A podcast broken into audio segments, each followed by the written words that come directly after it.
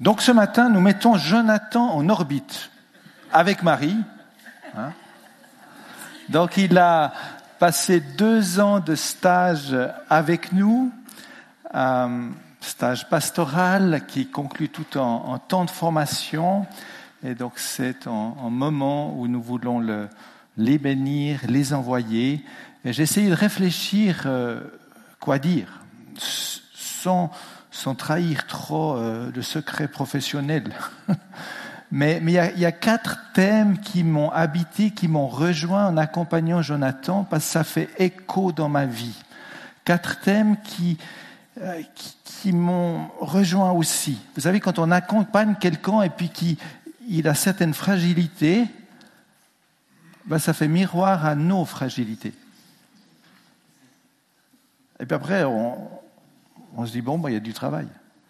On lui donne du travail, mais en fait, moi, je repars, j'ai aussi du travail.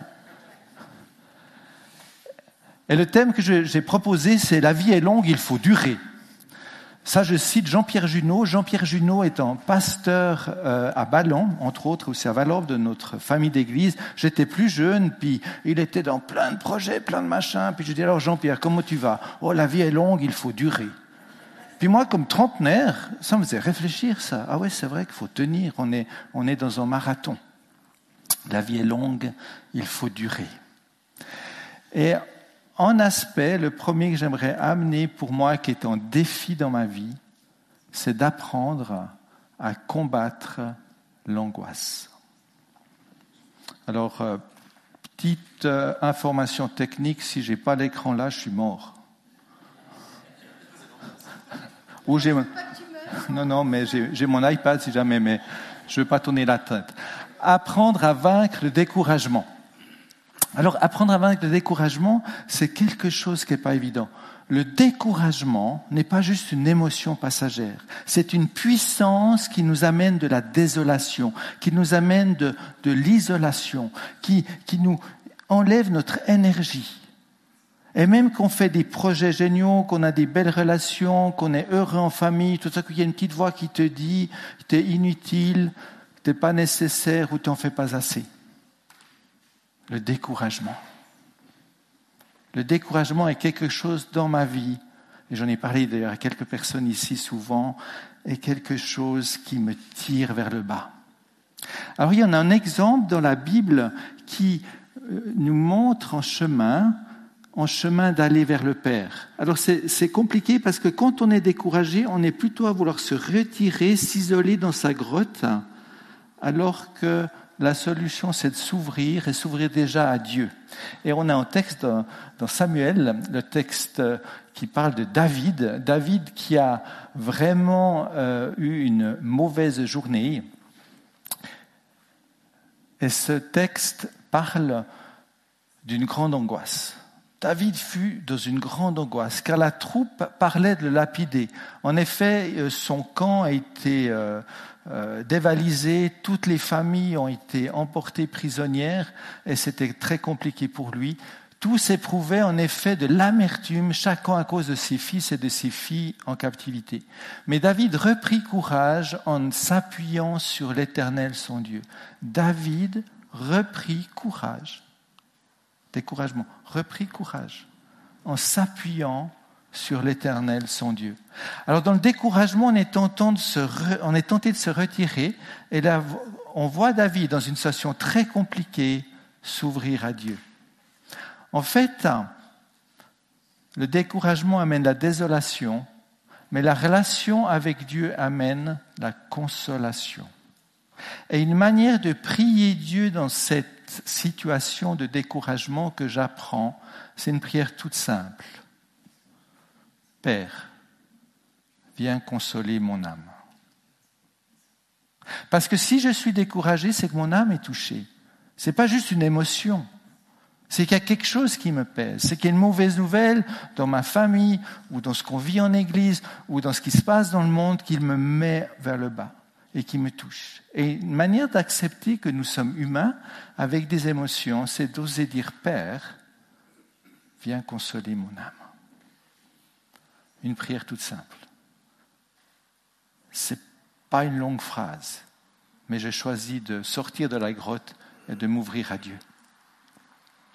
Et à côté de cette démarche spirituelle et de relation, quelques conseils pratiques quand même. Des fois, tu es découragé, va juste dormir. Ça ira mieux le lendemain. Voilà. Puis la nuit, c'est fait pour dormir, pas pour continuer de... Va juste dormir. Offre-toi une pause. Sois gentil avec toi-même. Deuxième conseil, pratique aussi, il manque, on, a besoin d'un petit peu plus d'énergie, mais quand même, prends une feuille de papier et deviens objectif, pragmatique. Quels sont les faits et qu'est-ce qui c'est subjectif? Et d'écrire permet de prendre du recul et de commencer à voir la situation comment Dieu la voit. Une autre chose aussi qui n'est pas facile à vivre dans notre société, c'est la patience.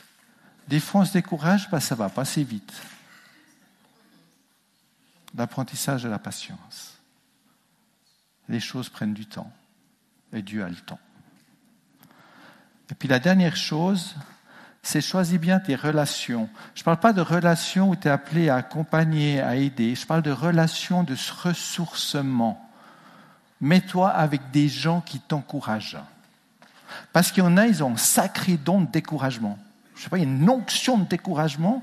Tu passes trois minutes avec eux, ça encore moins bien.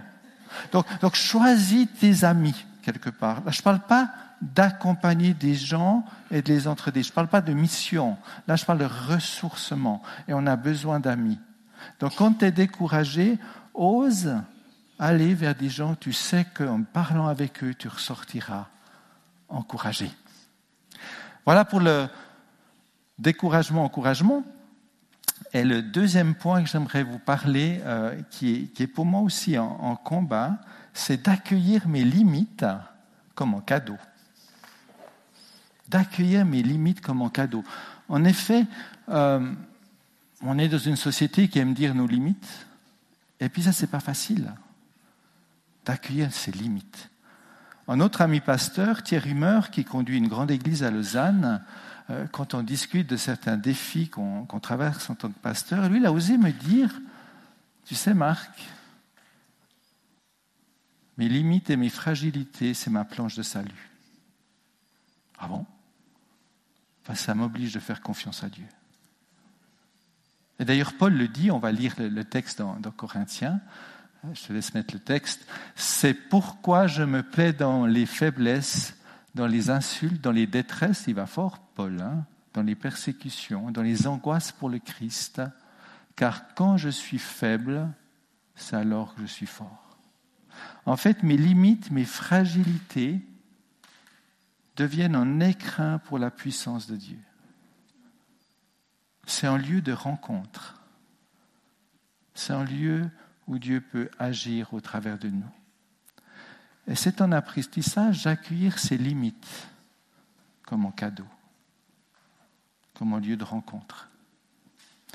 D'ailleurs, Moïse, quand il a fait sa liste d'arguments pour dire qu'il n'était pas compétent à aller confronter le roi Pharaon, on trouve cette euh, histoire dans le deuxième livre de la Bible, l'Exode, Dieu lui répond simplement, je serai avec toi.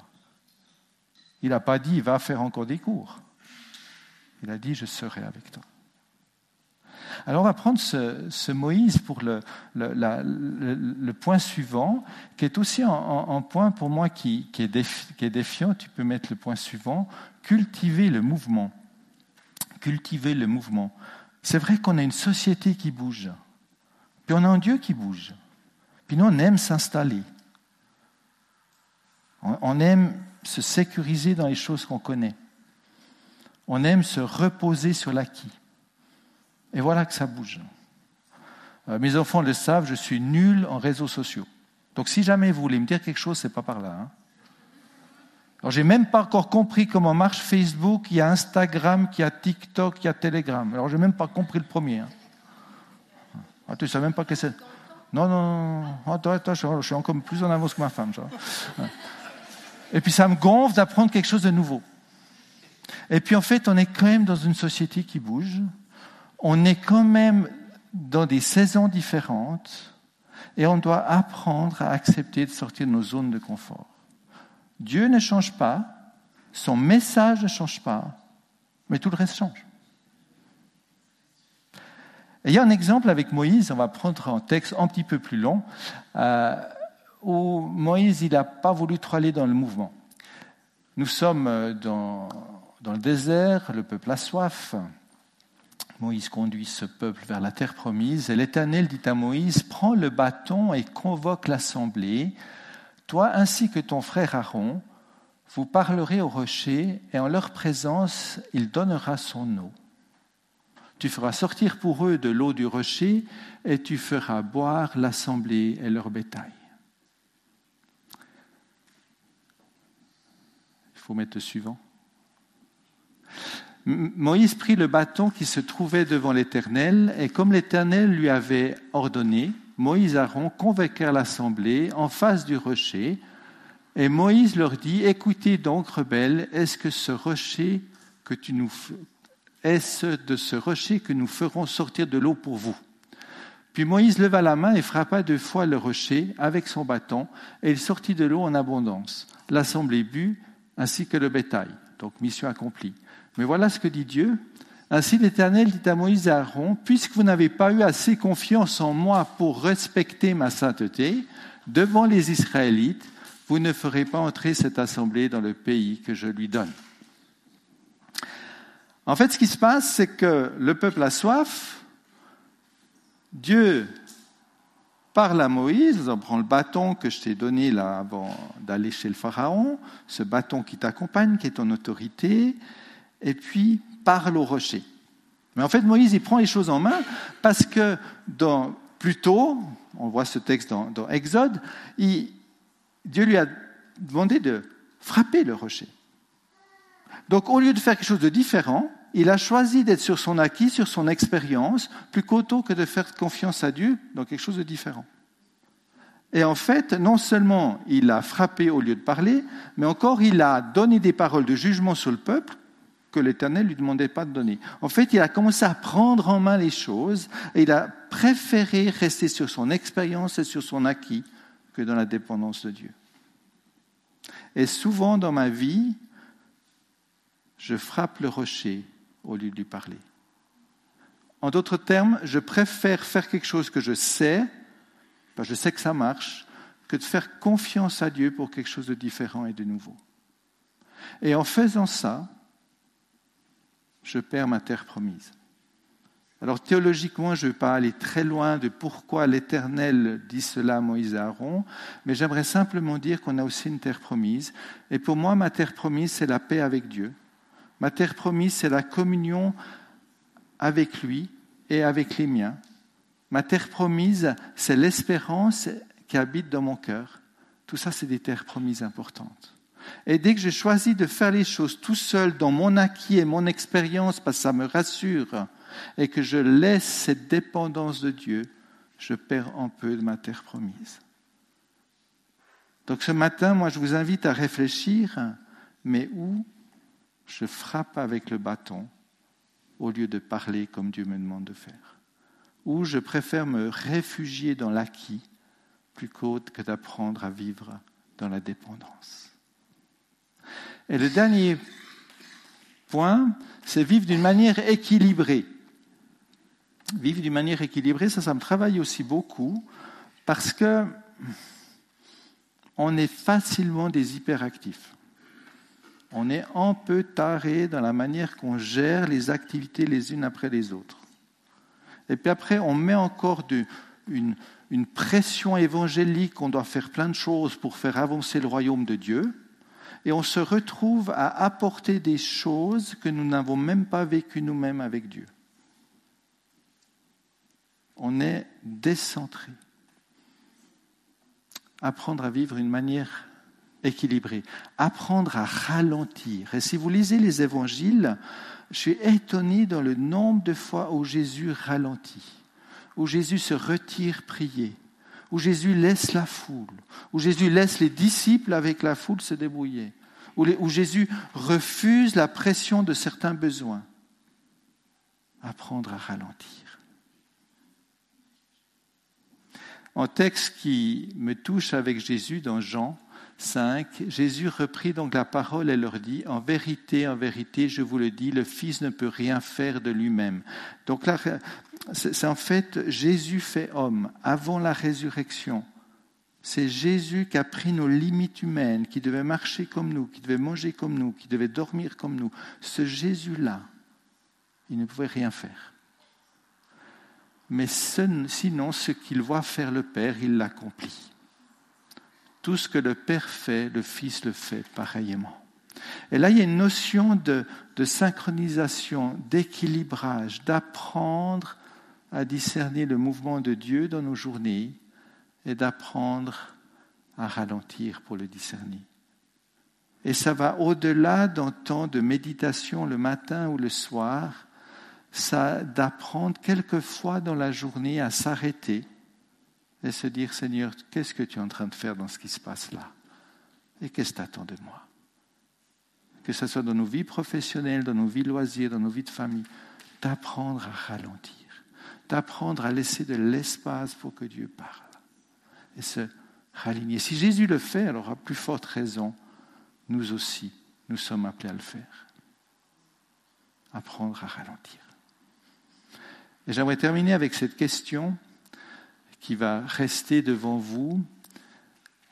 De quelle façon mon rythme de vie actuel améliore-t-il ou diminue-t-il ma capacité à permettre à la volonté et à la présence de Dieu de s'épanouir pleinement dans ma vie? De quelle façon?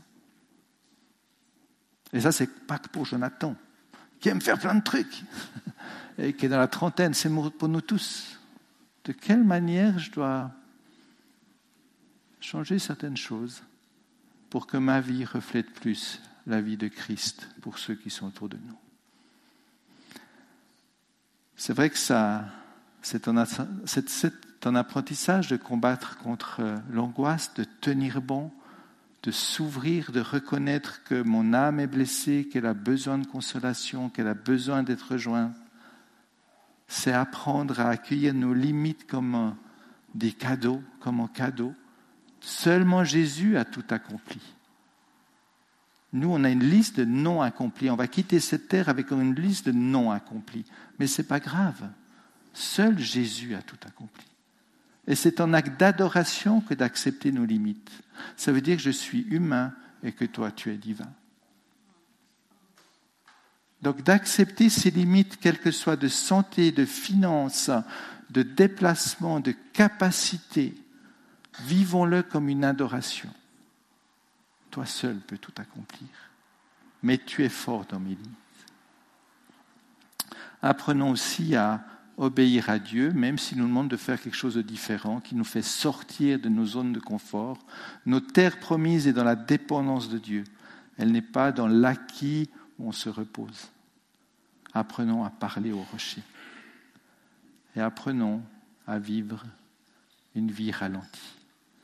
Une vie où il y a un espace où Dieu peut nous rejoindre dans nos journées, où il peut nous parler, où il peut nous décharger de choses qu'on porte parce qu'on les a à cœur, mais qui ne veut pas qu'on porte, ou qui veut nous donner une parole qui nous, continue, qui nous aide à, continuer sur notre chemin. Alors j'aimerais laisser simplement maintenant cette question devant vous dans un temps de silence, et après je vais prier.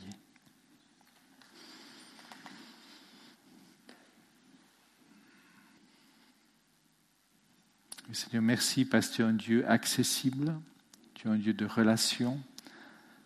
Tu n'es pas un Dieu de performance, tu es d'abord un Dieu de relation. Et merci parce que tu aimes être avec nous. Merci parce que tu aimes te manifester dans nos forces comme dans nos faiblesses. Merci parce que tu nous équipes. Et merci aussi parce que tu nous rejoins. Merci parce que tu veux parler au travers de l'histoire de vie de Jonathan et Marie, avec leurs forces et leurs faiblesses. Tu veux continuer de parler au travers de nos histoires de vie avec ce qui est beau et plus difficile. Ça ne t'arrête pas. Merci parce que tu veux te manifester parmi nous. Apprends-nous à te donner de l'espace. Apprends-nous à ralentir le pas et prendre conscience que tu vis avec nous nos journées. Apprends-nous à ouvrir nos oreilles et nos yeux Amen.